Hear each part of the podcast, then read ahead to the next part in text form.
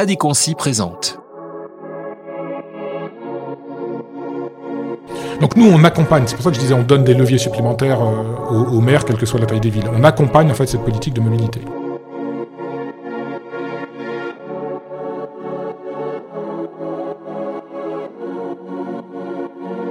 Pour te donner une idée, on a 2 millions de traces d'usage par jour.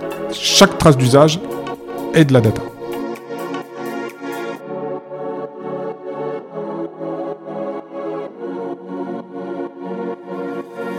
Aujourd'hui, finalement, le nombre d'abandons de véhicules ou de non-utilisation de sa voiture est beaucoup moins rapide que le nombre de places de stationnement qui est supprimé en voie.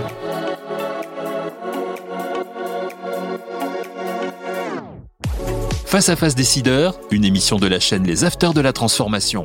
Un podcast créé et imaginé par Radiquancy, spécialiste du management de transition.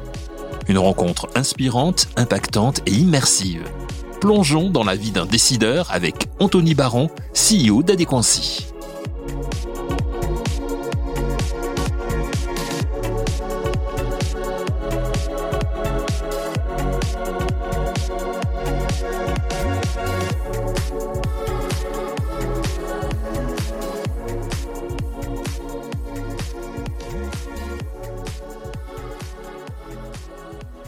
Bonjour et bienvenue sur l'émission Face à Face Décideur, une émission de la chaîne des Afters de la Transformation, partagée auprès de plus de 60 000 dirigeants d'entreprise, un podcast créé et imaginé par Adéconci, société digitale spécialisée dans le management de transition. C'est un nouvel entrepreneur à succès que nous recevons aujourd'hui qui révolutionne l'univers de la mobilité de la ville de demain.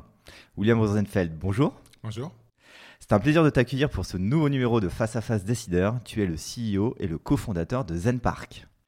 Donc dans cette interview, on va revenir sur ton parcours, on va échanger également sur le succès de Zen Park et des transformations dans la mobilité en termes d'usage et également pour les villes. Et puis on va parler aussi euh, de la partie RSE puisque Zen Park c'est 1500 tonnes d'émissions de CO2 économisées par an grâce aux solutions développées. Plongeons tout de suite dans la vie d'un décideur. William, tu es titulaire d'un master en stratégie marketing et innovation au Conservatoire national des arts et métiers, d'un master of science à l'université de St Andrews en Angleterre et d'un doctorat de physique à l'université d'Orléans. Fort de ce background académique, tu as 20 ans d'expérience sur des sujets allant de la RD au développement d'affaires en passant par la stratégie produit et le marketing.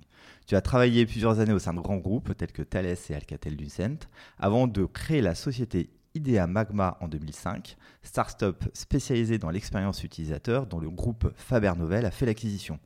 Première question pour toi, William. Comment se passe la transition d'un environnement start-up à celui d'un groupe quand on est racheté?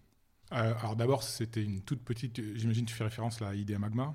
Ouais. Alors c'était une toute petite société qui était en phase de croissance et euh, honnêtement, je, on faisait, finalement, on s'est retrouvé à faire plus de conseils que de tech, euh, même si on a eu l'occasion de, de, déposer un, un brevet.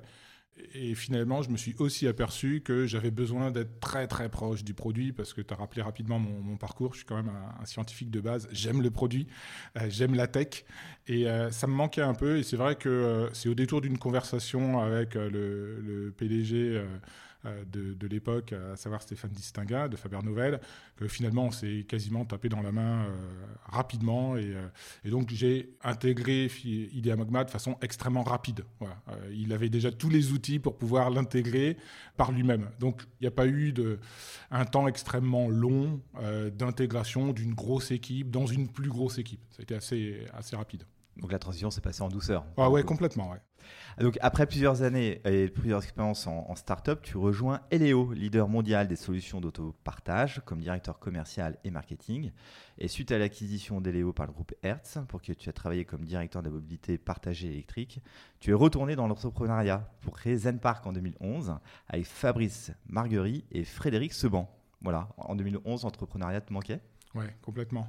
Honnêtement, j'ai adoré l'expérience de, là pour le coup, d'intégration de EILEO dans le groupe Hertz, qui était un de nos clients. J'ai découvert, j'étais passé par des grands groupes français. Euh, là, j'étais dans un grand groupe américain. Euh, clairement, euh, ça m'a ouvert les yeux sur d'autres formats de management. Je ne dis pas que l'un ou l'autre est, est, meilleur, c'est juste qu'ils sont différents. Autre, autre culture. Autre culture, très clairement. Culture aussi de peut-être moins politique, moins hiérarchique, plus plate, même si voilà, faut, savoir, faut savoir naviguer dans un grand groupe, très clairement. Et puis bon, au bout d'un certain temps, une fois pour le coup que j'ai intégré mon équipe, qui était une équipe qui allait du produit jusqu'au commercial en passant par le marketing, Hertz m'a proposé de, lancer la partie parking euh, auto-partage à l'époque, pas encore parking partagé, mais auto-partage, euh, mais via euh, la mobilité électrique, donc sur des véhicules électriques. C'était encore assez neuf à l'époque. On est 2010, ouais, même très niche, en fait. très niche. Et je me suis rapidement aperçu, le, le, boulot était passionnant, mais je me suis rapidement aperçu qu'il fallait être basé aux US, finalement, pour tirer les vraies décisions d'une boîte US. Et c'était pas le bon moment pour moi euh, d'aller aux US. Je me suis questionné et puis c'est vrai que l'entrepreneuriat me, me, titillait quand même à nouveau. Et, euh, et de l'autopartage au parking partagé, finalement, il n'y a qu'un pas euh, que j'ai facilement franchi. Et donc, comment te vient l'idée avec tes associés de fonder Zen Park? L'idée, l'idée, c'est, j'ai envie de dire probablement, il y a plein d'automobilistes qui l'ont eu. Euh, il s'avère que euh, un petit peu avant, j'ai euh, mon premier enfant et, la première sortie en famille, ma femme, mon fils, alors bébé et moi, a été somme toute une galère alors qu'on se disait ah enfin la première sortie.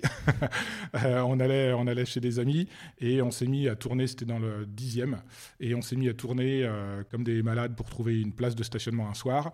Et le truc qui commençait initialement, qui, devait être sympa, commençait à, à tourner euh, au vinaigre parce que notre fils, il n'en pouvait plus, il criait, il chouinait, enfin bon, bref, une galère, euh, jusqu'au moment où la copine en question euh, dit Mais venez chez moi, il y a un parking, il y a des places de stationnement vides parce qu'il y a une entreprise la journée, mais ça doit être vide la nuit, et enfin le soir là, et du coup, elle nous a résolu le problème.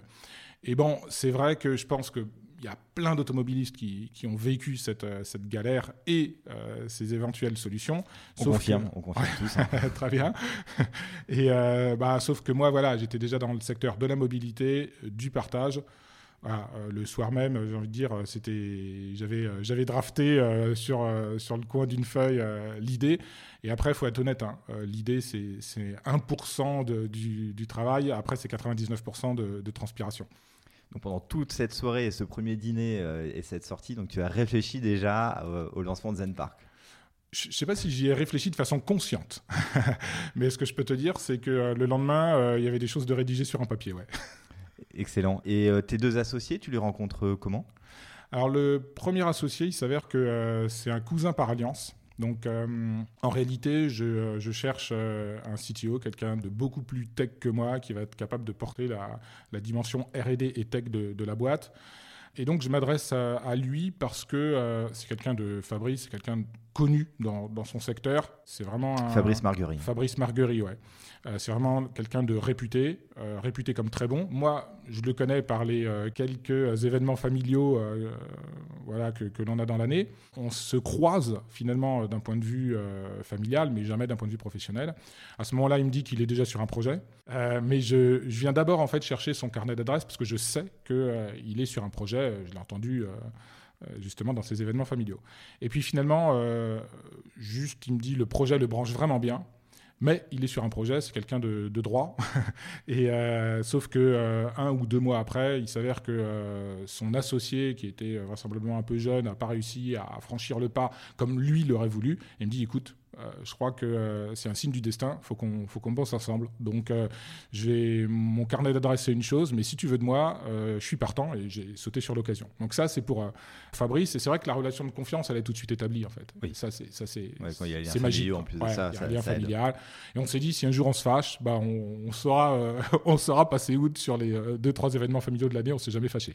Et puis Frédéric Seban vient un tout petit peu plus tard. Et là, voilà, comme quoi la vie d'entrepreneur, c'est d'abord une une affaire de, de, relations humaines. Euh, il s'avère que Stéphane Distinguin, dont j'ai parlé un petit peu plus tôt, à qui j'avais euh, vendu Idea Magma, m'appelle un jour en me disant Écoute, il y a un gars là que j'ai rencontré qui est assez génial. Il faudra que tu le rencontres. Je sais que tu es en train de, de chercher d'autres co-founders. Je ne sais pas quel profil, mais voilà, rencontre-le et puis voyez ce qui se passe. Et puis, bah, ce qui se passe que euh, dix ans après, euh, on est toujours associé et il gère euh, toute la partie du, business development et puis, et puis évidemment sa, casquette d'associé fondateur, cofondateur de, de Zen Park. Et sont toujours dans la société Ouais, alors de façon différente. Euh, Fabrice Marguerite, euh, il y a à peu près un an, nous a dit euh, écoutez, ça fait ça fait dix ans et moi autant la partie croissance, développement du début me passionne et j'ai une grosse valeur là-dessus. La partie industrialisation, process, stabilisation, quelque chose qui me passionne moins, qui le passionne moins. Et il disait je pense qu'on peut trouver mieux que moi pour la suite. Donc on a travaillé cette transition, ça nous a pris un an, trouver la bonne personne préparer euh, l'organisation à cela. Et puis ça s'est fait tout en douceur. Euh, sur, euh, on a trouvé la bonne personne, on a mis en place un, un biseau sur, sur six mois. Euh, donc c'est quelque chose qu'on a, qu'on a préparé et aujourd'hui euh, Fabrice est toujours euh, au bord de la société, actionnaire de la société, mais non opérationnel. Et pour ce qui concerne Frédéric Seban, lui il est toujours au bord de la société, actionnaire de la société et opérationnel à mes côtés. C'est un sujet hein, qu'on crée une société avec des, associés, de savoir globalement les éléments de vision qu'on peut partager et jusqu'à quelle échéance on arrive à les, à les tenir. C'est vrai, on en avait parlé dès le début, hein. les uns les autres. Est-ce que vous voulez faire un coup en deux ans et partir ou pas? Clairement, ce n'était pas le cas. On voulait développer une boîte. Maintenant, est-ce qu'on on avait dans l'idée que ça durerait 10 ans ou plus? Euh, Non, clairement pas. Mais voilà, en fait, je pense, en tout cas pour nous, pour nous trois, ce qui fonctionne bien, euh, c'est la franchise, c'est l'honnêteté, c'est la transparence, même sur les sujets qui fâchent. Et je dirais surtout sur les sujets qui fâchent, parce que les autres sujets, finalement, euh, on a assez peu à se dire, si ce n'est s'autocongratuler. Voilà. Mais surtout sur les sujets qui fâchent, ne jamais rien laisser sous le tapis, discuter tous les points, même s'ils sont, même s'ils sont durs. Je dirais c'est comme c'est comme un couple finalement. une fois qu'on passe ces rampes, en fait, on en sort beaucoup plus fort.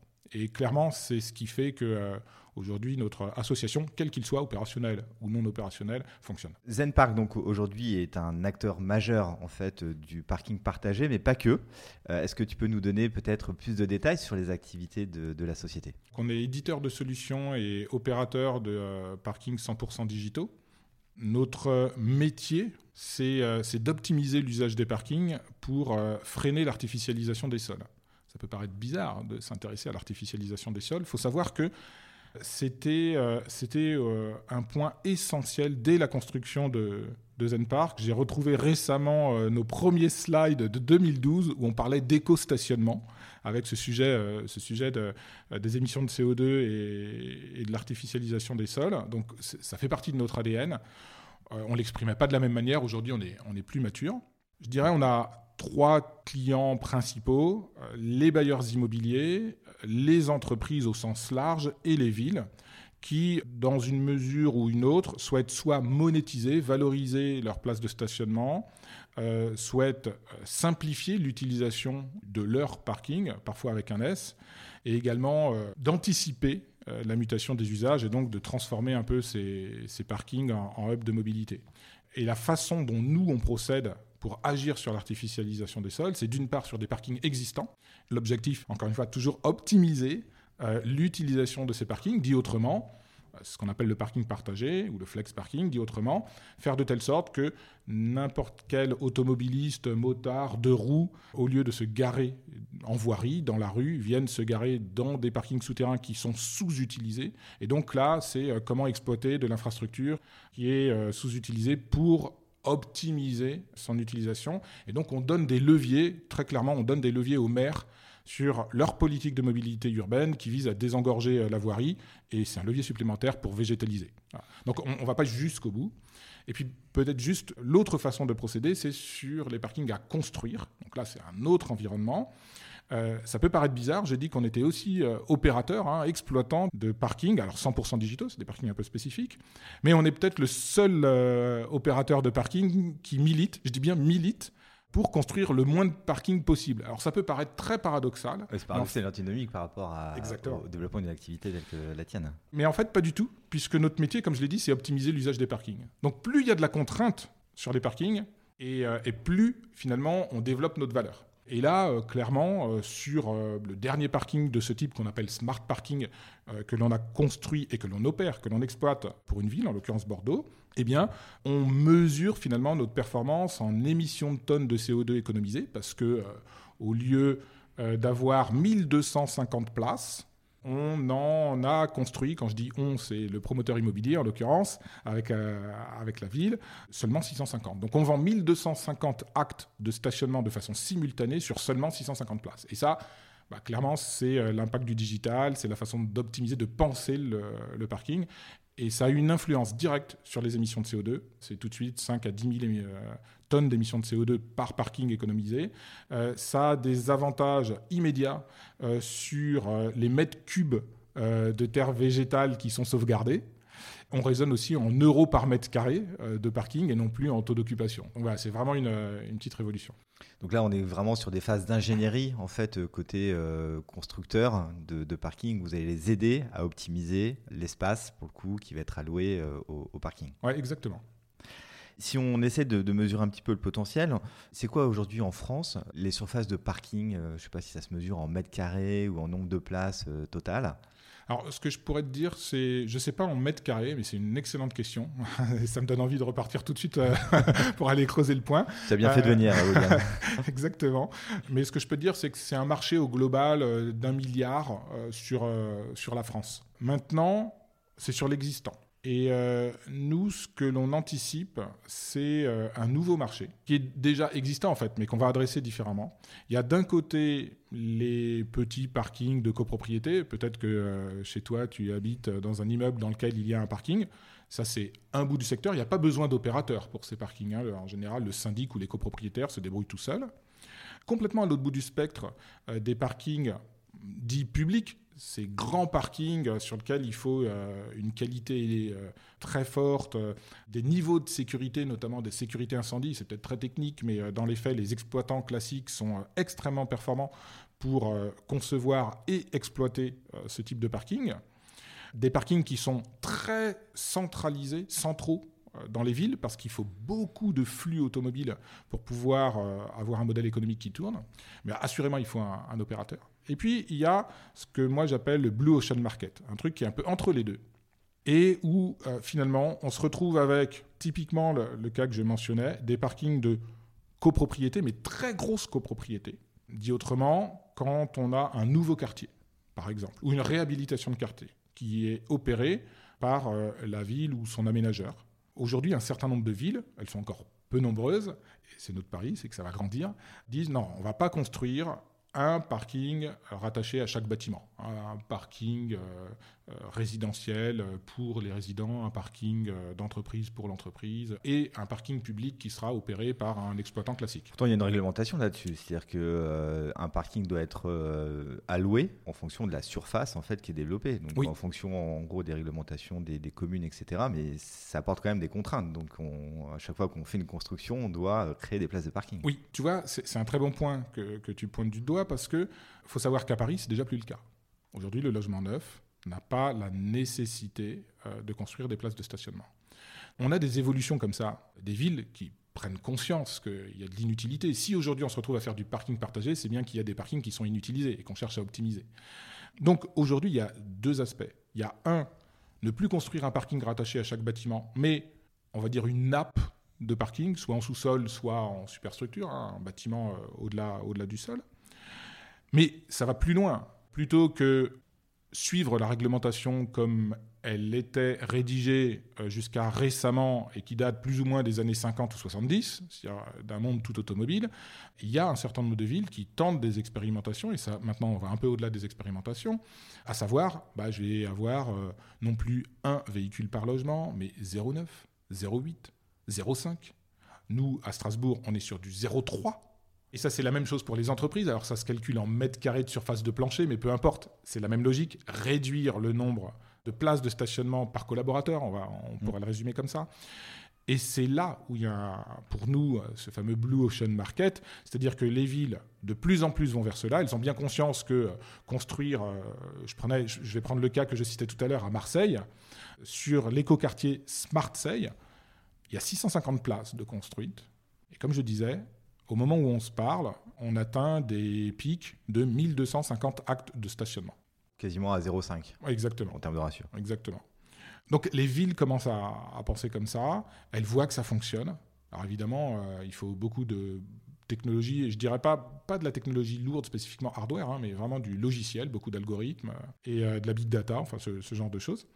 Ce qui est intéressant, c'est que notre pari, c'est qu'il va y avoir de plus en plus de parkings comme cela. En tout cas, clairement, nous, on va être très présents pour exprimer le fait que c'est bon pour les automobilistes, pour les utilisateurs, pour les copropriétaires, puisqu'il faut savoir que ces parkings, finalement, alors qu'ils vont mixer les usages des résidents qui sont copropriétaires, des collaborateurs, des visiteurs, eh bien, à chaque fois, on va être en mesure de trouver du vide à l'intérieur de ces parkings et d'en faire aussi un parking public. Ce qui fait que ces parkings, non seulement classiquement, ils ont des charges, puisqu'il y a un opérateur, donc des charges supérieures à ton parking à toi euh, en bas de ton immeuble, mais inférieures à un parking d'exploitant.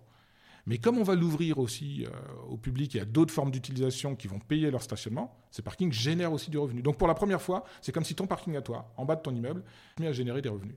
En fait, vous êtes clairement sur un changement de paradigme en fait dans euh, l'usage justement des places de, stationnement. Donc euh, il y a la data, il y a des technologies qui sont qui sont ajoutées.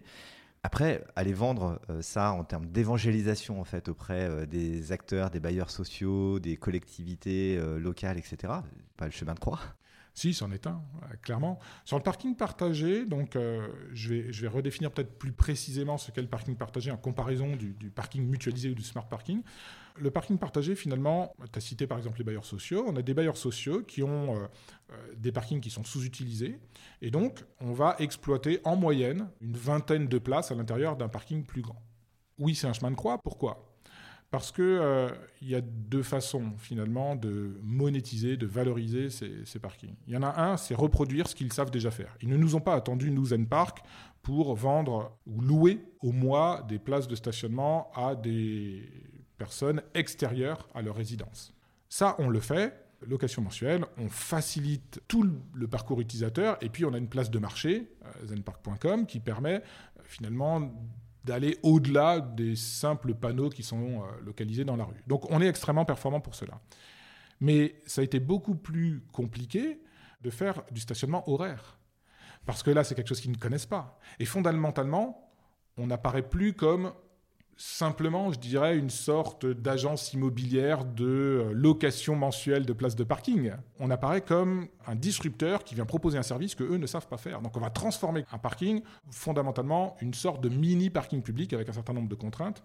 Là, il faut bien dire ce qui est, on est relativement euh, dépendant, en tout cas au début, de nos clients euh, bailleurs. C'est-à-dire il a fallu trouver les premiers qui étaient prêts à jouer euh, les cobayes. Hein. On savait où on voulait aller, mais on, était incapable au tout début, en 2013, de dire bah voilà euh, ce qui va se passer.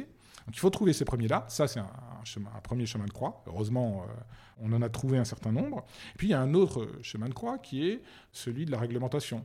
Euh, parce qu'il s'avère que les réglementations, notamment euh, incendie, et heureusement qu'elles existent, c'est un peu comme euh, l'empilement de sandwich administratifs à la française. C'est-à-dire que ça dépend des régions, ça dépend des villes, si c'est un bâtiment résidentiel, si c'est un bâtiment ouvert au public. Bref, c'est extrêmement complexe.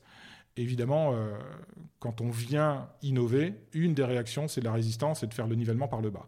Donc ça nous a pris dix ans pour faire évoluer la réglementation. Euh, c'était euh, le 24 décembre 2021. Euh, j'ai eu la bonne surprise de voir au bulletin officiel une réglementation, une réglementation qui était cette fois entérinée et qui était quasiment mot pour mot la proposition que j'avais faite fin 2011. Et la première institution à qui je l'avais proposée, c'était la préfecture de police de Paris. Comme quoi, faut, faut jamais abandonner. Parfois c'est long, mais c'est long. C'est long. Et comment, quelles ont été les différentes démarches pour justement pousser cette réglementation? Parce qu'elle fait sens en fait. Oui, euh, clairement, euh, d'un point de vue économique, d'un point de vue écologique. Donc, euh. Tout à fait. On n'a pas très peu de capacité de, lobbying ou de relations publiques, hein, surtout au tout début. Donc, c'est essayer de se transformer un peu, je dirais, en expert du sujet, parce qu'en réalité, le sujet est tellement niche. C'est un peu comme quand j'étais en doctorat, le sujet est tellement niche que finalement, quand vous penchez dessus sérieusement, vous devenez vous-même l'expert. Alors que vous pensez juste poser des questions. En fait, en posant des questions, et ces questions-là, au fur et à mesure de l'étude de la réglementation, de l'analyse de la réglementation, on s'aperçoit qu'il y a un moment où il n'y a plus personne qui répond. Et qu'il y a bien que nous qui pouvons faire des propositions. Donc, un, c'est euh, creuser, aller jusqu'au bout, que j'appelle les causes racines. Quel est le sujet de fond? Ensuite, euh, prendre le temps d'aller rencontrer euh, ceux qui écrivent les réglementations, qui les suivent. Donc, c'est les pompiers, c'est les, les autorités publiques, c'est nos propres clients, les bailleurs sociaux. Et puis, être patient.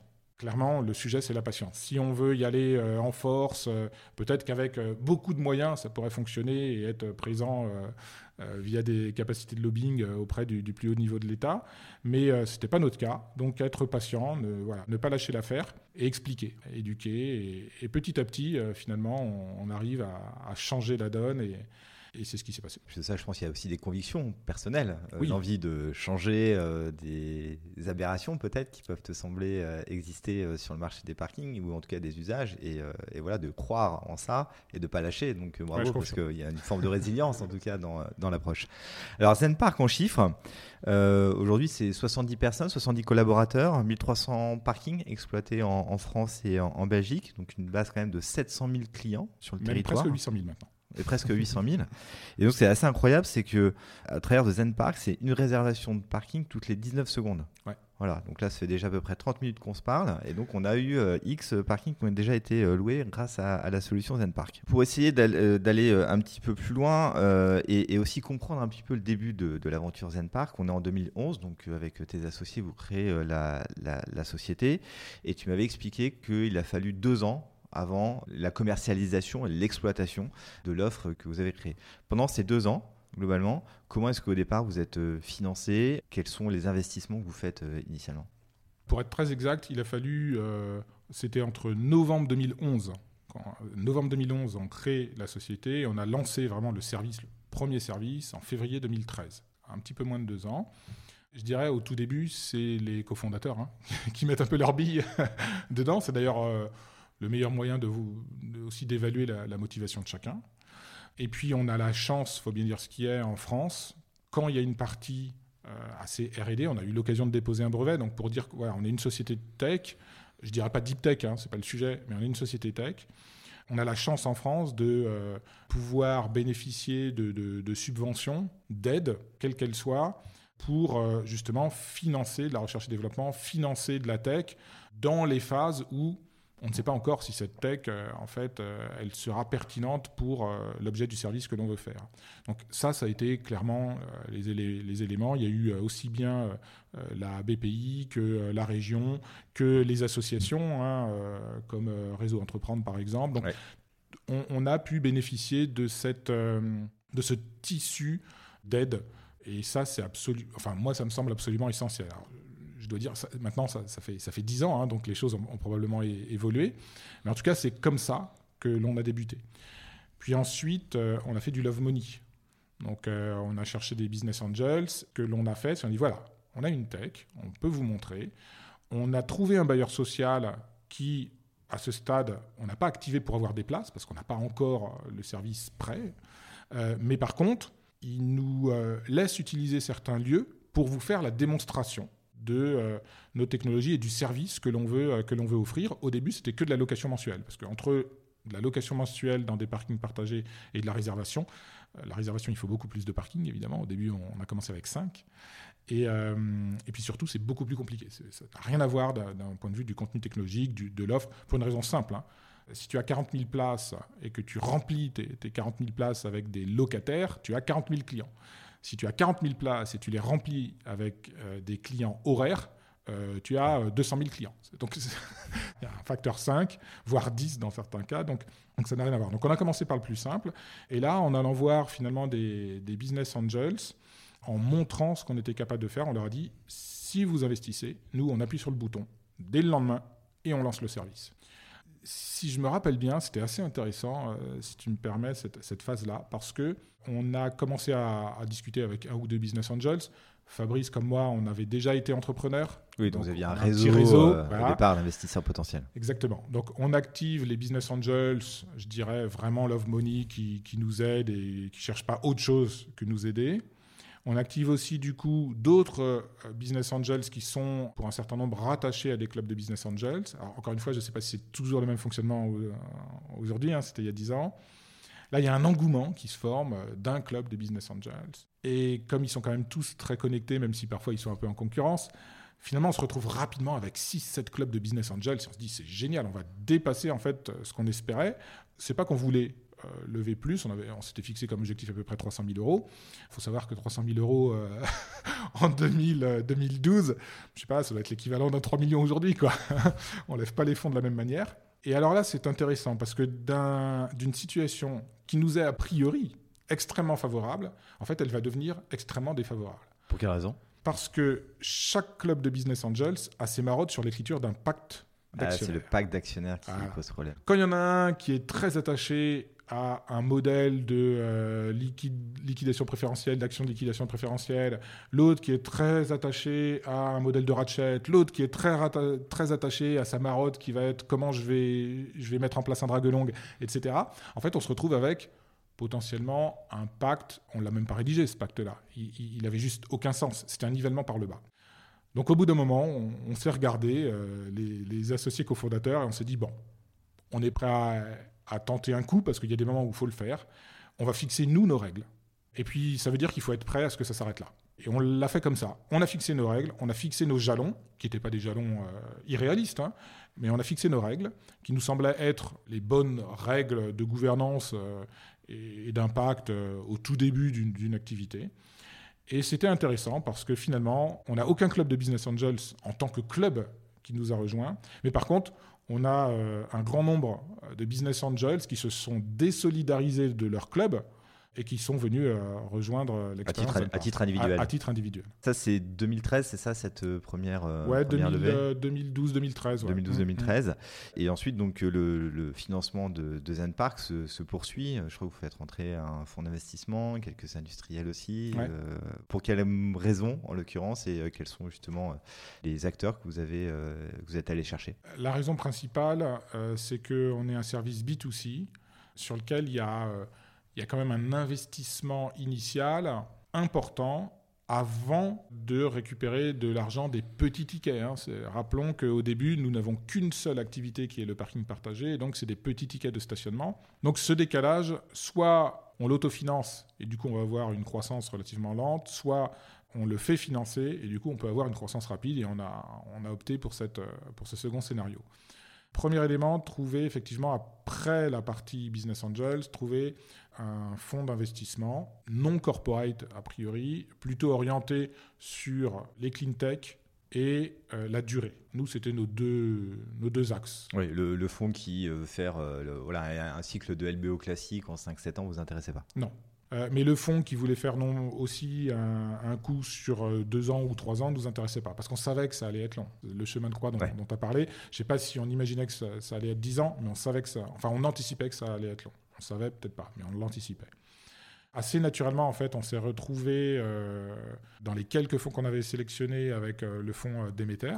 On s'est très bien entendu avec les dirigeants du fonds, avec aussi le directeur du fonds CID, vraiment, qui venait d'être créé. Euh, et, du coup, euh, bah, on a avancé avec eux euh, de façon, je dirais, assez naturelle. Parce qu'à ce moment, vous êtes en phase de pré-amorçage, C'est ça, ouais, amorçage, je dirais. on récupère à peu près 1,6 million, grosso modo. Ce qui était une belle levée pour une boîte qui faisait, qui faisait pas de CA, ou, très peu. encore une fois, c'était il y a 10 ans. Et tant mieux qu'aujourd'hui, quand on parle d'un million 6, l'équivalent serait peut-être une dizaine de millions. Quoi.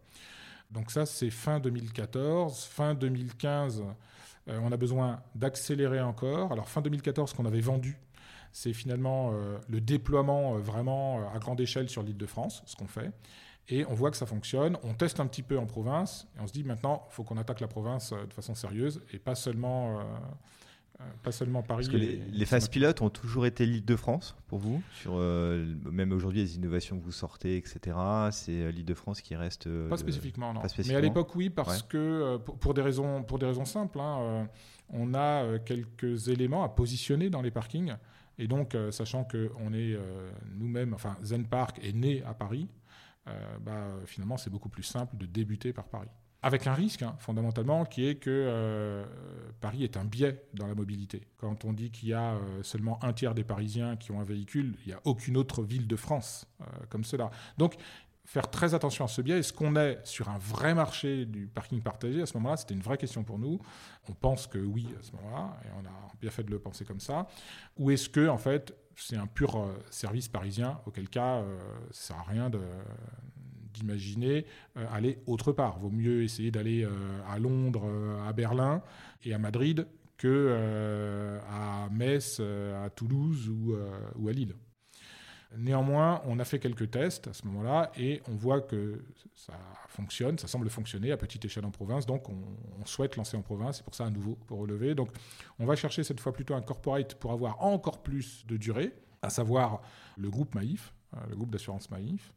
Ce qui était intéressant, c'est qu'on était très clairement dans, euh, une logique d'économie collaborative, euh, une logique clean tech de l'époque. C'était bien aligné avec ce que souhaitait faire Maïf. Et puis on s'est aussi bien entendu, eux-mêmes ont modifié en fait la structure de leur fonds, ils se professionnalisent peu de temps après que l'on ait euh, réalisé notre tour de table et nous accompagnent pas d'un point de vue des stratégies industrielles, mais vraiment nous, accompagnent dans notre, euh, développement et dans la façon de nous, euh, nous conseiller. Et puis après, si je dois accélérer jusqu'en 2018, fin 2018, là, on veut faire cette fois de la, de la stratégie, je dirais, industrielle sur deux sujets.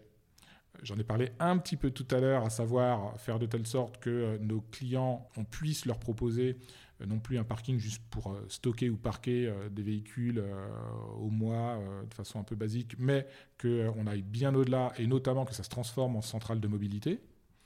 Et là, rien de mieux qu'un transporteur. Et le transporteur qu'on a trouvé, c'est RATP, le groupe RATP. Bravo. Ouais, c'était très chouette. Et ça fonctionne très bien. On, fait vraiment un très bon partenariat. Et puis, sujet de la mobilité électrique. Honnêtement, en 2018, on n'a pas les idées parfaitement claires. Et là encore, on se pose euh, des questions. Est-ce que c'est un énergéticien? Est-ce que c'est un constructeur automobile? Euh, Est-ce que c'est un, un, fabricant de bornes de recharge? Bref, où on doit aller? On pense que les énergéticiens à ce moment-là sont une pierre angulaire de la mobilité électrique. Et donc, on, passe en revue les grands énergéticiens, parmi EDF. Le plus connu. Le plus connu. Et effectivement, ça va se faire, euh, ça va se faire avec EDF. Et donc, sera avec EDF. Aujourd'hui, est-ce qu'il y a encore des besoins en financement pour euh, Zenpark ou euh, vous êtes sur des cycles aujourd'hui d'innovation et de développement qui sont suffisamment bien financés pour assurer le, go-to-market de, ces lancements? Non, on n'a pas franchement besoin de financement. ou alors si on en fait un, c'est pour, pour une petite accélération sur, sur notre nouveau marché notre nouveau produit, le Flex Parking, euh, qui s'adresse qu'aux entreprises cette fois. Mais on n'a pas besoin de, je dirais, de tours de financement massifs. Euh, euh, les sujets qui se posent après, c'est plutôt comment on va. notre marché est assez peu consolidé au sens large. Il s'avère que nous, avec nos trois lignes d'activité que sont le parking partagé, où on monétise les places vides, le flex parking où on optimise les parkings des entreprises et le smart parking qui est aujourd'hui une vision encore sur le, sur les parkings en, construction. Quand je dis une vision, c'est une vision qu'on développe, hein, parce qu'on a une quinzaine de parkings qui tournent sur cette activité. Aujourd'hui, c'est vrai que ça nous donne un champ des possibles très ouvert sur euh, les formats, de, les modèles de consolidation qui peuvent, qui peuvent s'ouvrir à nous. Mais je pense que la suite logique, je ne sais pas quand ça arrivera, mais la suite logique, ce sera plutôt de, consolider le marché pour euh, en mettre deux, en mettre trois, ou rejoindre un grand groupe pour être plus fort et, envisager des durées encore plus longues de, développement. Une autre stratégie, parce que derrière on part sur euh, du build-up euh, et donc euh, du financement pour permettre ces, ces opérations.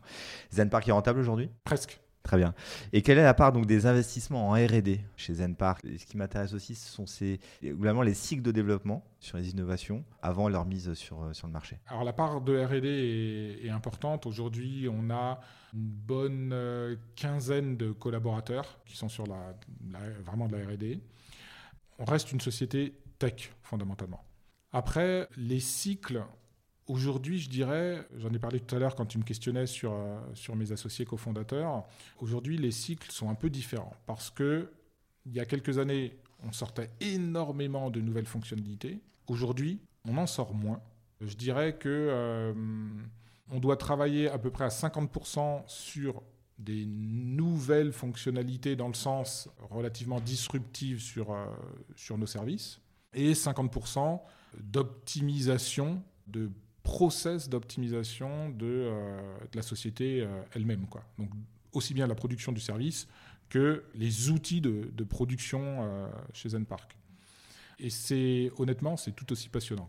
Et les enjeux à venir pour Zenpark dans les prochaines années, c'est quoi? L'enjeu à venir, c'est là en fait, je devrais te dire quelle est notre vision finalement, notre stratégie. la dream strategy de, de Zen Park, c'est ce fameux marché du smart parking.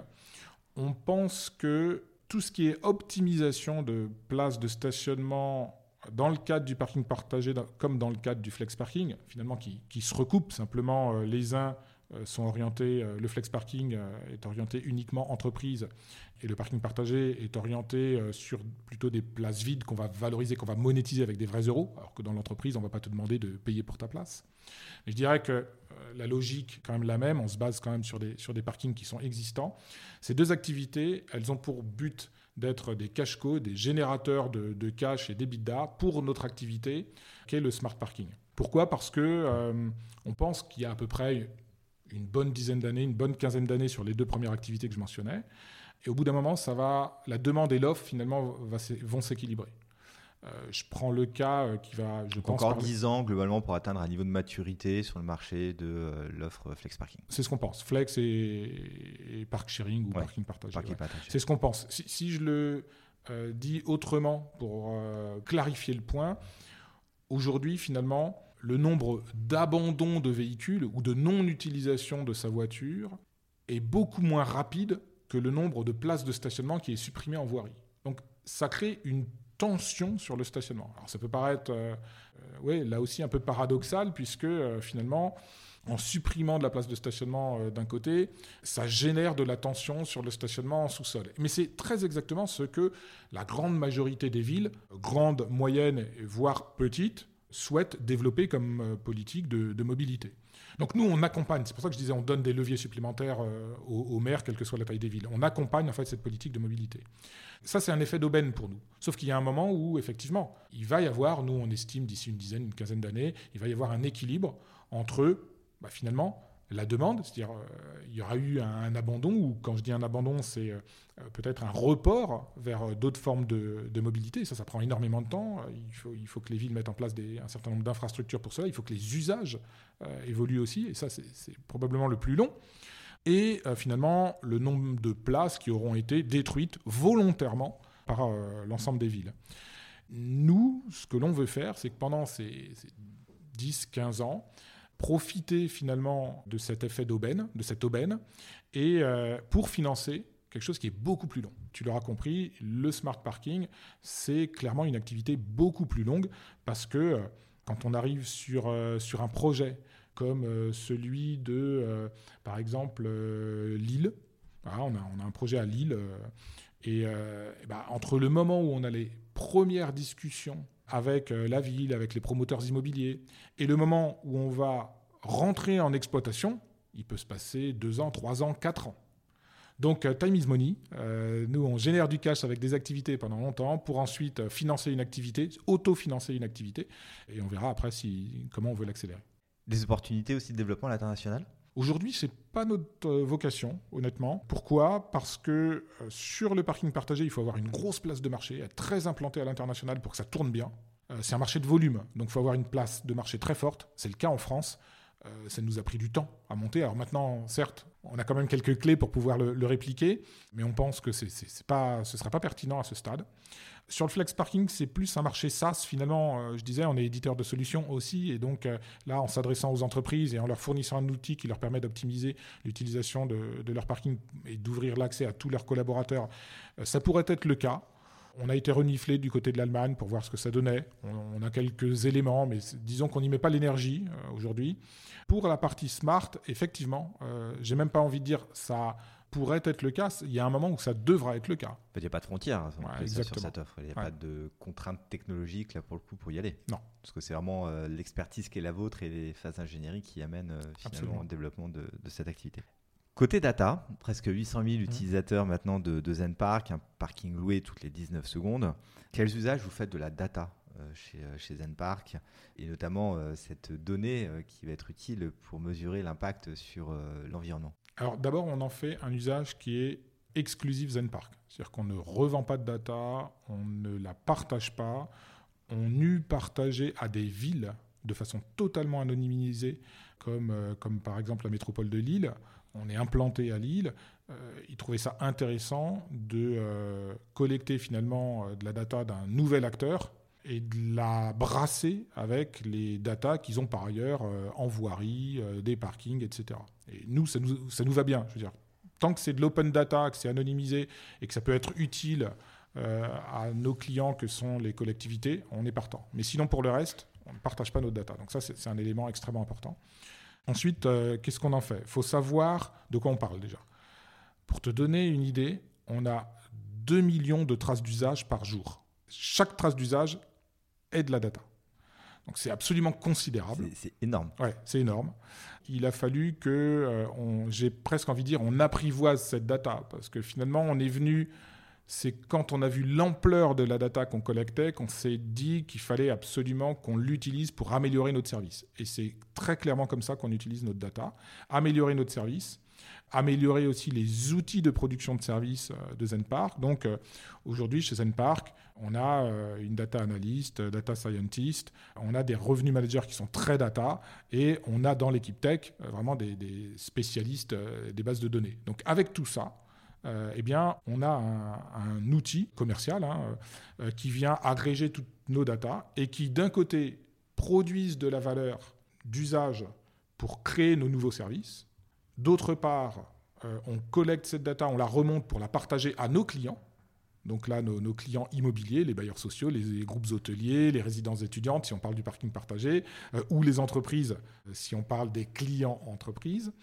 ça, c'est un deuxième élément. Et puis, on collecte et on analyse aussi cette data en tant qu'indicateur pour la performance de la société. Donc voilà, on utilise la data dans trois flux différents. Côté client, côté euh, société et côté produit.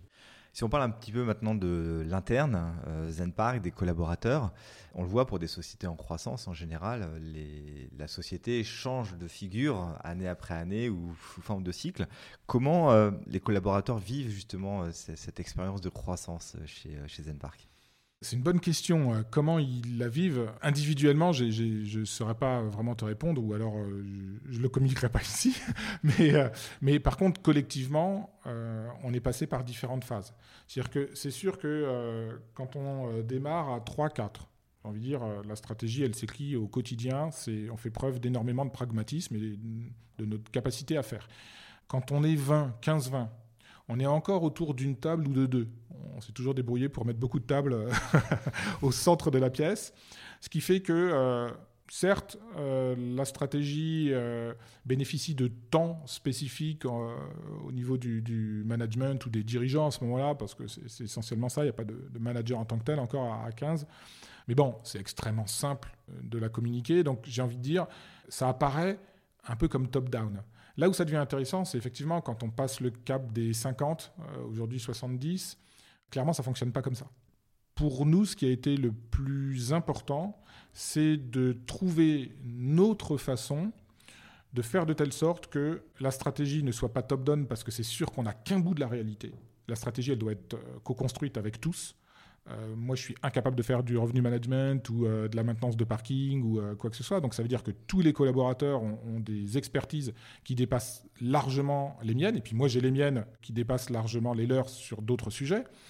Donc, la question qu'on s'est posée, c'est comment on écrit, on coécrit notre stratégie et comment on fait, une fois qu'elle est écrite, pour qu'elle s'exécute à tous les niveaux de la boîte. Donc, ça, ça a été un bon sujet il y a maintenant quelques années et ça tourne très, très bien maintenant. Aujourd'hui, en termes de culture managériale, euh, qu'est-ce qui est déployé, euh, même toi en tant mmh. que CEO de la, société, euh, globalement, quelle pratique tu, utilises? Bah, Peut-être que je peux revenir alors sur, ce, sur, sur, ta question juste précédente, parce que je vais faire le lien. En même temps, tu le fais toi-même, donc c'est encore plus simple pour moi. C'est exprès. Bien vu. Peut-être je vais revenir sur quand même ta deuxième question, à savoir la culture. On a une culture du collectif. On a un certain nombre de valeurs. D'ailleurs, c'est même intéressant comment on a, enfin, c'était intéressant pour nous en tout cas, comment on a mis en place notre système de valeurs. On a rédigé un système de valeurs, nous les cofondateurs, parce que finalement, on porte l'héritage du début jusqu'à aujourd'hui, et puis on l'a soumis à l'ensemble de l'équipe. Et on s'est aperçu qu'il y avait des valeurs qui étaient totalement partagées et des valeurs qui étaient presque surannées. Je vais te donner un exemple très, très précis. On a une valeur qui est avoir confiance en la confiance. Ce qui se cache derrière, c'est euh, l'entraide, c'est l'entraide, la solidarité, la bienveillance, pour le réduire à ça. Ça, on s'était pas du tout planté en le présentant comme ça. Et si je fais un aparté d'ailleurs rapide, on demande à tout collaborateur de faire un rapport d'étonnement entre son premier mois et son troisième mois euh, lorsqu'il rentre chez, chez Zenpark. Il le présente en, comité de direction. Il choisit le support qu'il veut. Hein. Il fait des slides, pas des slides. Il s'est enregistré, il s'est fait une vidéo. Il vient euh, les mains dans les poches, peu importe. Et euh, c'est un élément qu'on retrouve à chaque fois. C'est la transparence, la bienveillance. Et puis un truc où on s'est complètement planté, nous, les cofondateurs, hein, il y avait un schéma de pionnier. Nous, on se voit comme des pionniers. Mais en fait, on s'aperçoit dix ans après, quand on est 70, et c'est bien légitime qu'il y ait des collaborateurs qui viennent faire une carrière. Non pas une carrière chez Zenpark, mais qui construisent leur carrière en passant par Zenpark. Et donc, finalement, ce côté pionnier, il a un peu disparu. Et ils ont raison, fondamentalement, ils ont raison. Qu'on soit innovant, c'est une chose, mais qu'on soit pionnier, nous, on se ressent comme pionnier, mais ce n'est pas une valeur fondamentale de la boîte. Vous l'avez été pendant X années, et vous êtes passé aujourd'hui à, à plutôt un un leader finalement ou un accélérateur de tendance euh, Dans, la démarche. Tout à fait. On a un certain nombre de, valeurs, les trois en tout cas qui sont euh, très très ancrés et ceux depuis le début et sur lesquels entre le management et les collaborateurs, il y a eu 100% de, fit quand on a fait ces, échanges, en fait, ces co-constructions de notre système de valeurs, c'est effectivement la, la, confiance, avoir confiance à la confiance. C'est le collectif, euh, c'est un élément extrêmement, extrêmement fort pour, euh, pour Zen Park. Et euh, il y a le sujet de la performance. être meilleur ne s'arrête jamais. C'est d'ailleurs pas moi qui l'ai inventé ou Zen Park qui l'a inventé. c'est le motto des All Blacks au rugby. Être meilleur ne s'arrête jamais. On prend beaucoup, beaucoup de. En tout cas, j'aime prendre, j'aime faire le parallèle avec le sport de haut niveau. Donc voilà, ça, ça définit une culture. Il y a un, cas euh, spécifique. non, on devrait y penser peut-être. Mais ça, ça définit notre culture. Et en tout cas, ce qu'il faut. Et c'est ça, ça, le plus compliqué, c'est qu'une culture, c'est pas une injonction. Je veux dire, on dit pas, bah, on est ça. Et donc, euh, finalement, ça se construit au quotidien. Et à chaque fois qu'on a des événements heureux, mais encore plus malheureux, comme ça peut arriver, des événements d'équipe, on se raccroche justement à nos valeurs. Et petit à petit, on voit que ces événements, euh, bah, ils ont tendance petit à petit à disparaître parce que chaque élément de valeur, chacun les fait sien. Mais encore une fois, ça ne procède pas par injonction, c'est l'exemplarité au quotidien et de penser à ces valeurs le plus souvent possible quand on est, quelle que soit la personne dans la Zen Team, euh, quand on est euh, face à un, doute sur un comportement à adopter. Et comment est structurée aujourd'hui la, gouvernance de l'entreprise? C'est assez classique. Hein.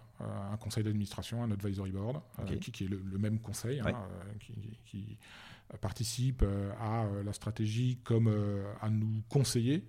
moi, j'aime bien quand ils nous challenge, parce qu'en ayant quand même les, mains dans le cambouis et eux plus détachés, ils observent des choses que, que nous n'observons pas. Et dans l'advisory board, vous avez des, comment dire, des, des, représentants des actionnaires et aussi des administrateurs externes Oui, absolument. Ouais. Mmh. Parité femmes-hommes? C'était presque le cas. Et puis, euh, il y a une femme euh, qui a cédé son siège euh, à son plus proche collaborateur. Donc, on est reparti dans l'autre sens. Mais on, s'y emploie. Mais c'est pas simple. Hein. C'est pas simple, honnêtement. ensuite, on a un, COMEX, un, comité de direction. alors là, la, parité, elle, est absolument nulle. C'est pas un choix. et, puis, et puis après, je dirais, on a, on a l'ensemble des, des collaborateurs. Donc, dans les collaborateurs, on a à la fois des managers dirais classiquement parlant, et on a des team leads, c'est-à-dire euh, des personnes qui ne sont pas spécifiquement managers, mais qui sont des relais en fait euh, pour pouvoir euh, réfléchir en permanence à la façon d'optimiser l'ensemble des, processus qui sont mis en place dans la société.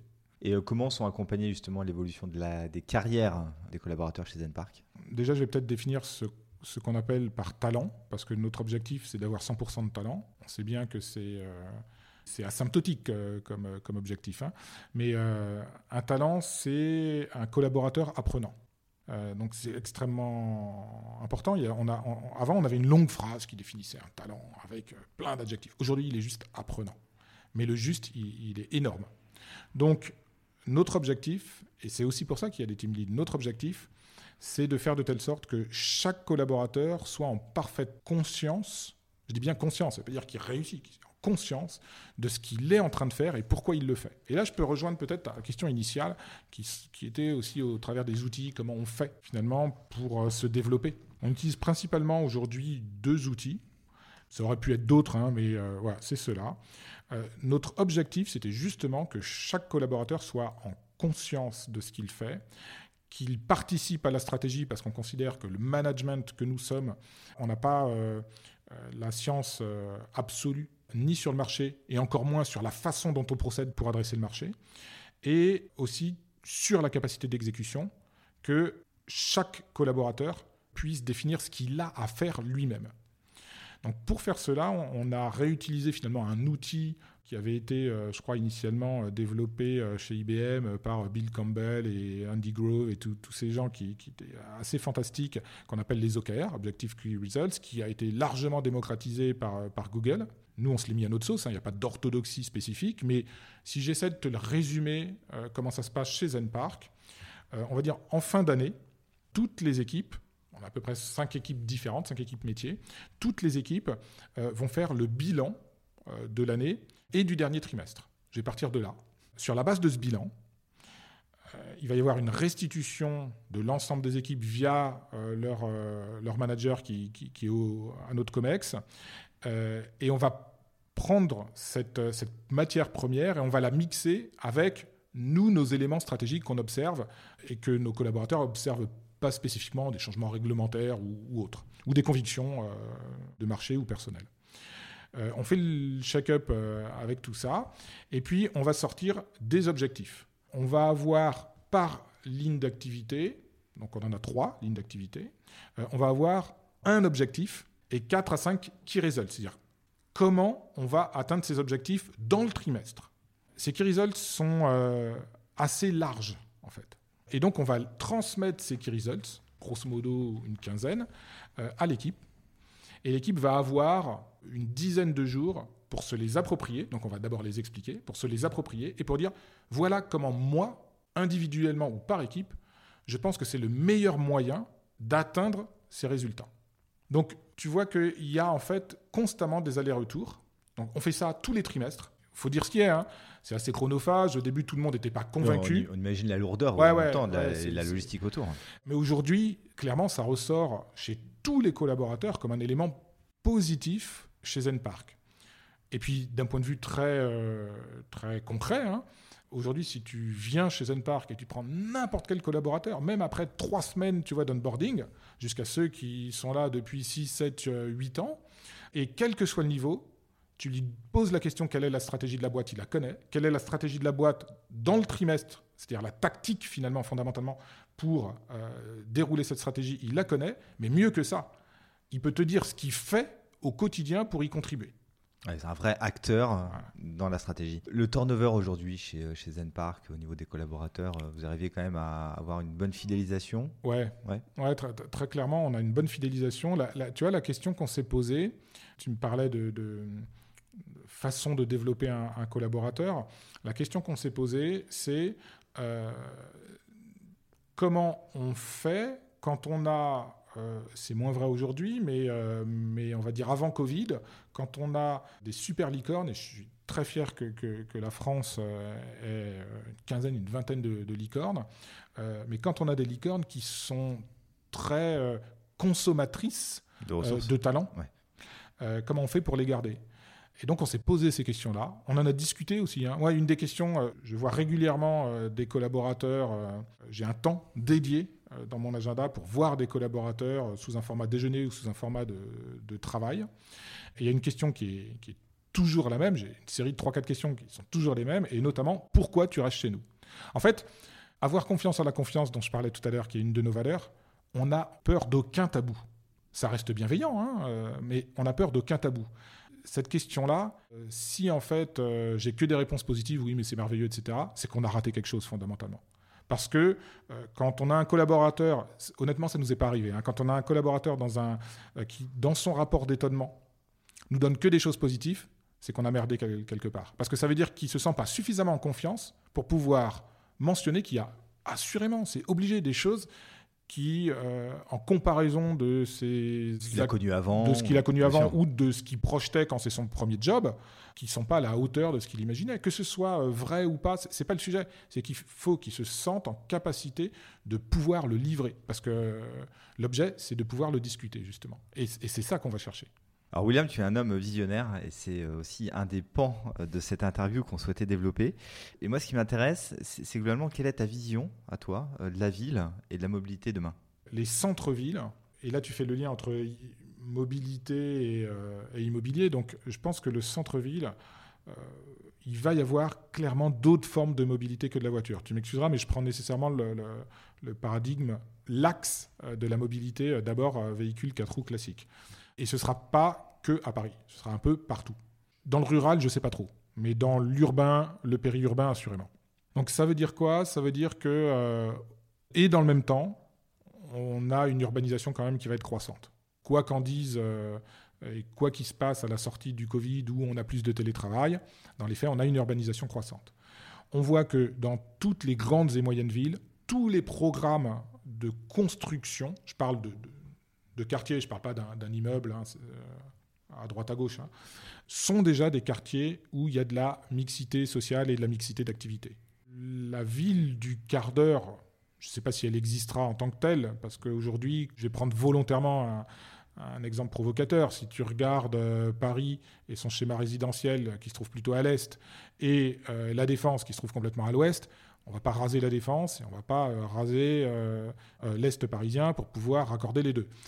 donc je ne sais pas si la ville du quart d'heure existera, mais en tout cas le fait que l'urbanisation, ce que j'observe, qui à mon avis va s'accélérer, l'urbanisation est croissante et que les services, le résidentiel et le travail se rapprochent, je pense que c'est vraiment une très bonne chose. Après, du point de vue de la mobilité, qu'est-ce que ça change? Bah, Ça change que ça va réduire énormément les petits déplacements. Ça veut dire que, et là, volontairement, je me mets, euh, je, rentre dans le parking. Ça a quoi comme incidence sur le parking?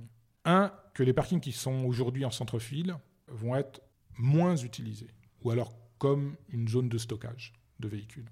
Mais il y aura quasiment peu de véhicules. Est-ce qu'ils peuvent muter vers autre chose?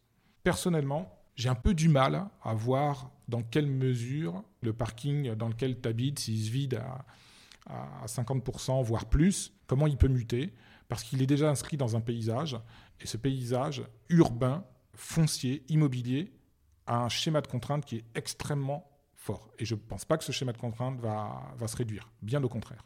Donc ça veut dire que euh, la valeur des parkings va plutôt se trouver sur les schémas d'urbanisation, justement, qui sont croissantes. La façon dont je vois les choses, c'est que euh, le mot parking, il a vocation à disparaître. Parking, c'est pour se parquer, pour stationner. Et je crois que cet objet immobilier, je ne sais pas quel nom il aura, mais il ne fera pas que ça. Quand tu seras en périurbain, oui, tu pourras stocker euh, ton véhicule, parce que fondamentalement, tu auras besoin encore euh, d'un véhicule mais tu auras besoin peut-être euh, de trottinettes, peut-être d'autres formats de deux roues, de trois roues, je ne sais pas quelle, tête ça aura. Mais en tout cas, tu auras besoin de différents formats de, mobilité. Et je pense que cet objet immobilier, il rassemblera ces, ces différents objets de mobilité. Mais plus que ça. Plus que ça, pourquoi? Parce qu'il y a des enjeux énergétiques.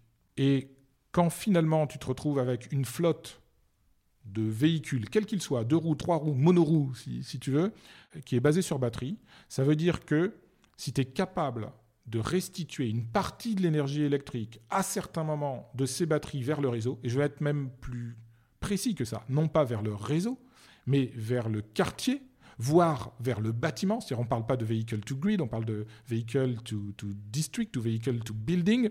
Là, ça veut dire quoi? C'est-à-dire que ton fameux parking, qui s'appelait avant parking, en fait, c'est les plus grandes zones de stockage d'énergie électrique de la ville. Exactement. En tout cas, de cette zone de la ville. Et de partage d'énergie. Absolument. Et puis tu peux aller un petit peu plus loin. Tu peux te dire, si tu es amené à construire un parking avec un R-3, un troisième sous-sol, bah, tu n'es plus très loin, voire tu n'es pas loin du tout, pour euh, mettre quelques barres géothermiques, pour faire du chauffage de fluide basse température. 85% du territoire français euh, sont propices à la géothermie. Donc là encore, tu as un sujet énergétique et très clairement, le coût, le surcoût de ce service de géothermie, cette solution géothermique, elle est, je ne vais pas dire infinitésimale, mais extrêmement faible au regard de la construction elle-même. On a déjà creusé. Exactement. On peut aller encore je ne sais pas si c'est plus loin, mais on peut, on peut s'amuser à, prendre différents axes.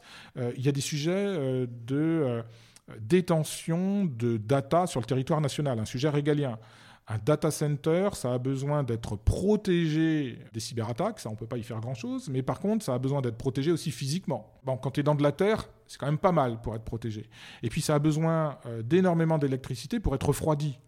Quand tu es dans de la terre, tu as un milieu thermorégulé alors je vais pas dire totalement naturellement parce que tu as quand même creusé, donc c'est pas tout à fait naturel, mais c'est quand même la terre naturelle qui fait que tu as une thermorégulation. Donc naturellement thermorégulé. Et comme tu as besoin d'électricité, je viens de dire que potentiellement tu peux capter une partie de l'énergie électrique pour, pour ces data centers.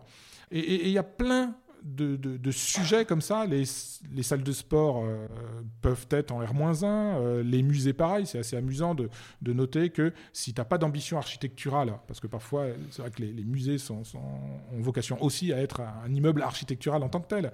Mais tu vois qu'on construit des, bâtiments qui, d'extérieur, peuvent être euh, plus ou moins aboutis, dans le but de quoi? De les mettre dans le noir pour protéger les œuvres et puis de euh, moduler la température pour aussi protéger les œuvres. Et là, tu vois que tu as un milieu qui est, encore une fois, entre guillemets, naturellement euh, propice à recevoir ce, type d'activité. Donc voilà, nous, notre objectif, c'est d'aller vers cela, et c'est une, vision de la ville où on pense que euh, beaucoup de choses vont se situer dans ces phases de péri-urbanité, en tout cas pour ce qui touche au parking. Merci de partager ces, éléments de vision parce que je les trouve très novateurs et je pense que ça va être vraiment très inspirant. Donc euh, on, suivra l'évolution et on se rappellera sans doute euh, les, les, mots que tu as pu euh, évoquer, William, à, ce sujet. Alors en 2024, il y a un événement majeur à Paris, les Jeux Olympiques. Nos enquêteurs nous ont dit qu'il y avait Zen Park, visiblement, qui allait intervenir dans les sujets de mobilité autour des, Jeux Olympiques. Bah oui, je ne sais pas si tu sais, mais à Londres, les Jeux Olympiques de Londres, si je me rappelle bien, il y avait un visiteur sur cinq qui était venu en voiture. Un sur cinq. On est sur une île quand même. Hein. Donc, t'imagines ce que ça peut donner à Paris. Donc, euh, donc, évidemment, il va y avoir des, sujets de, de, transport. Donc, il s'agit de privilégier au maximum les transports décarbonés. Et donc il y a un sujet, euh, je dirais, d'infrastructures euh, lourdes, métro, RER, euh, ça, tout est déjà bien engagé. il y a des sujets de micro-mobilité en tant que tel, et puis il y a, il y a des sujets de mobilité électrique véhicule, et puis de mobilité non électrique tout court. Et donc il ne s'agit pas de construire des parkings à foison. On le sait, de toute façon, il n'y a plus de Jeux olympiques aujourd'hui. On se dit on va construire des énormes infrastructures qu'on va laisser à l'abandon après. Bah, les parkings, ou en tout cas les lieux d'accueil des véhicules, il va falloir qu'ils soient relativement euh, éphémères. Et il faut trouver les lieux. Donc donc c'est à ça qu'on va essayer de participer. Je crois que c'est 3000 places de parking qui seront à gérer, c'est ça? Oh, Ouais, même probablement même plus. ouais, Ça marche. Et vous, sur une gestion aujourd'hui de 1800, euh, globalement, euh, places de, de, stationnement, passer à 3000, comment vous... Alors, euh, aujourd'hui, on gère 1300 parkings, mais ce n'est pas 1300 places de stationnement on doit être à peu près à 40-50 000 places de stationnement. D'accord, très clair. C'est bien de le préciser. En tout cas, super projet, j'imagine, pour Zen Park, qui va en même temps offrir une très belle visibilité aussi pour, pour la société. Donc, on espère. Euh, ouais, ouais je, vous le souhaite en tout cas. Euh, si on aborde maintenant les sujets un peu euh, RSE et, d'impact, comment se positionne la société sur ce sujet et les engagements qui, qui sont les vôtres? Aujourd'hui, honnêtement, on est encore des bébés sur le sujet. Comme je l'ai dit, ça fait partie de notre ADN. Donc, euh, quand je dis on est des bébés, c'est-à-dire qu'on euh, n'a pas encore d'engagement si c'est notre volonté. Euh, tu l'as dit en introduction d'ailleurs, aujourd'hui on fait économiser 1500 tonnes d'émissions de CO2 par an. Ça augmente, donc je, sais, on est peut-être déjà au-dessus, très honnêtement, je n'ai pas les derniers chiffres. Sur le smart parking, c'est notre enjeu. C'est-à-dire qu'on essaie, je dis bien on essaie pour l'instant, de mettre en place trois indicateurs. Le premier, c'est celui qu'on vient de mentionner. Donc celui-ci, il est mis en place. C'est les émissions de tonnes de CO2 économisées. Euh, je le disais tout à l'heure, euh, je prenais l'exemple d'un parking, euh, d'un smart parking à Marseille, l'écoquartier le, Marseille. Quand tu vois que finalement on fait économiser 600 places, il faut savoir que tu as à peu près 5 tonnes d'émissions de CO2 à la construction d'une place. Donc, euh, tu vois que tout de suite, tu arrives à 3000 tonnes d'émissions de CO2 mmh, mmh, économisées à T0. Je ne parle même pas sur l'utilisation, je dis à T0. Donc, ça, c'est un, premier indicateur. Un second indicateur, celui-ci est beaucoup plus neuf pour nous, très honnêtement, on se questionne encore, donc je, serais bien incapable de donner un quelconque chiffre. Sur le smart parking, on essaie aussi euh, maintenant d'évaluer les mètres cubes de terre végétale sauvegardée. On est en plein dedans hein, en ce moment. C'est pour ça que je dis on est des bébés. On essaie de, de découvrir des choses. Et puis un troisième indicateur qui est qu'on se met à raisonner sur la production, la génération d'euros par mètre carré de parking. Donc on parle plus de taux d'occupation, tu vois, on dit pas, bah ouais, euh, j'ai 20 places euh, ou j'ai 900 places selon le type de parking partagé ou, smart parking, et je le remplis à 80%. Non, c'est plus comme ça qu'on raisonne. Ce qui fait que ça nous a donné des idées. Des idées pour se rapprocher du monde de l'immobilier. Je m'explique. Par exemple, on exploite un smart parking euh, à Strasbourg, dans l'écoquartier Danube. Il y a deux mémoires, 566 places. Alors là, les deux parkings sont ce qu'on appelle en silo, c'est-à-dire euh, vraiment avec des étages. Ils ne sont pas creusés. Et on a euh, donc un sixième étage. Ça va paraître normal, le sixième étage est relativement peu utilisé.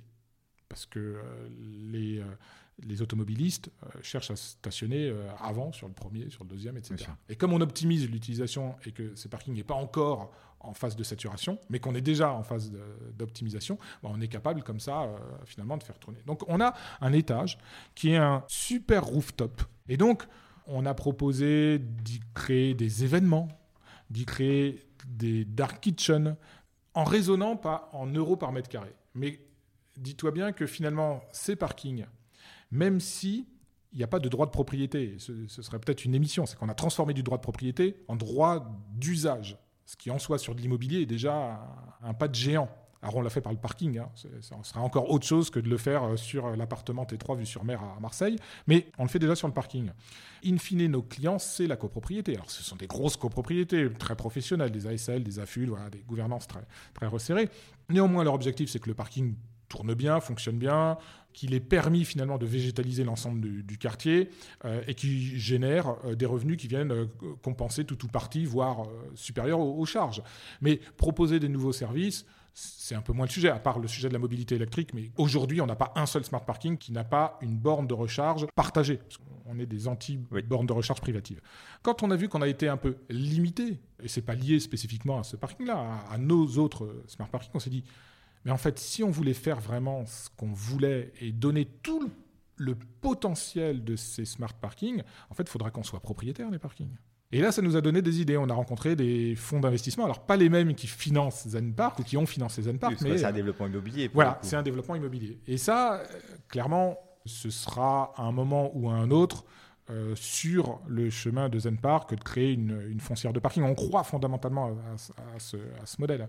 Donc là encore, sur ces trois critères, on pourra développer vraiment les, les trois critères que l'on souhaite. Après, du- pour la société elle-même, on a, euh, on a un prestataire qui euh, mesure, il commence hein, seulement, hein, Ouais, mesure euh, nos, nos émissions de, de carbone. D'accord. Euh, pourquoi ça prend un peu plus de temps peut-être euh, chez nous que dans d'autres boîtes? C'est parce qu'on n'a pas voulu, on a, on a tout de suite ciblé l'étage 2 de la fusée en fait. Généralement on fait pas comme ça, hein. on aime bien faire la théorie des petits pas ou les modèles des petits pas, mais là on a été directement chercher l'étage 2 de la fusée, c'est-à-dire on voulait pas évaluer nos, nos émissions de CO2 de l'entreprise uniquement sur la base des factures. Vous voyez qu'il y a un vrai travail de fond. Et donc, nécessairement, ça prend un, un peu de temps. Donc, je ne suis pas capable aujourd'hui de, de dire. euh, Après, on imagine bien euh, l'impact positif qu'a Ouais. la solution Zen Park. Tu l'as cité en exemple tout à l'heure euh, en expliquant la genèse d'ailleurs de la, de la société. Hein, tourner pour trouver une place de parking. On imagine bien la consommation du véhicule, alors que si elle se gare directement au moment où elle a besoin de se, de se parquer, on économise déjà aussi Ouais. pas mal d'émissions de, de CO2. William, demain, président de la République, quelle sera ta première mesure en faveur du climat et de l'environnement? Je suis désolé, mais tu sais, je ne serai pas président de la République, je refuserai ce, ce poste. Il est bien trop compliqué pour moi. Je ne peux pas le refuser puisque tu es élu. Ah, je suis élu, mais je ne me présenterai pas alors. non, je n'ai clairement pas. euh, je veux dire, c'est- c'est beaucoup trop compliqué, trop de paramètres pour moi à, à savoir, euh, à savoir euh, comment gérer les choses. Donc, je ne me retrouverai pas dans cette situation. Je donnerai le, je donnerai le relais à quelqu'un qui saura faire. Tes passions, William, aujourd'hui, c'est quoi? Je suis un grand fan de sport. Euh, je suis le sport à la télé, mais je le pratique aussi. Euh, Tu pratiques je- quoi? Alors, je pratique le padel. euh, Ah, de- super, depuis, depuis, depuis quelques sport de temps. raquette à la ouais, mode. ouais, voilà. Euh, mais c'est aussi l'âge. Hein. Je sais pas si tu vois, je commence à avoir les temps grises. hein. J'a- J'approche les 50 ans. C'est un peu moins brutal que, que le tennis. voilà, mais je suis un ancien rugbyman, un ancien handballeur. Donc, j'aime bien le j'aime bien le contact, j'aime bien, euh, le collectif. Et finalement, euh, le padel, c'est assez sympa parce que à la fois, c'est c'est très fun, ce qu'on retrouve euh, au rugby. Enfin voilà, il y a- il y, a un collectif assez fun quand même, pareil euh, au hand.